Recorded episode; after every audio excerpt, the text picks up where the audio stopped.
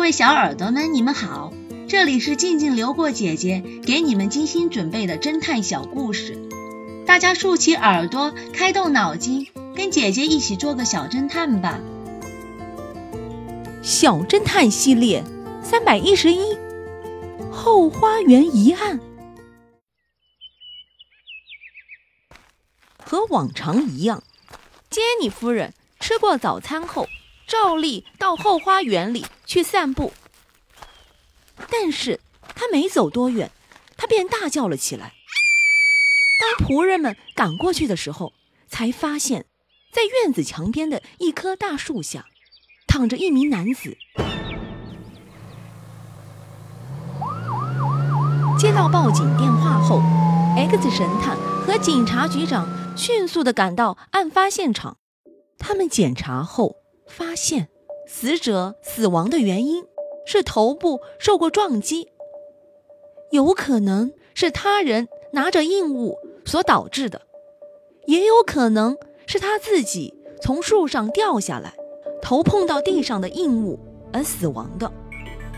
在大树底下，X 神探还发现了死者的塑料拖鞋，树上沾着一些血迹和人爬过的痕迹。在死者的脚底，有一些从脚趾到脚跟的直线型伤痕，似乎是被树皮一类的东西刮伤的。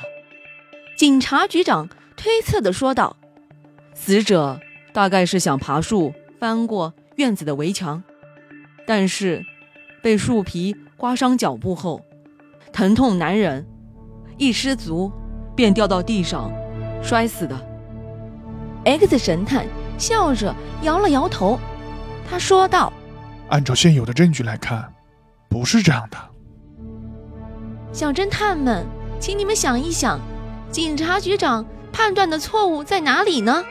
下集告诉你们答案哦。第二现场，这个故事的真相是：尸体手上戴的手表是全自动的手表。而且还走着。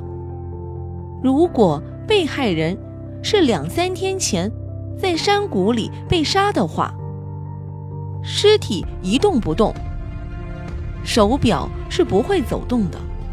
所以，X 神探断定，死者是因为被扔进山谷，手表受到震动，自动手表才会重新走起来，显示的时间慢得多。也就不足为奇了。自动手表在表中设置了循环发条，由于手臂的震动，发条会自动的运作。显然，凶手并没有考虑到这一点。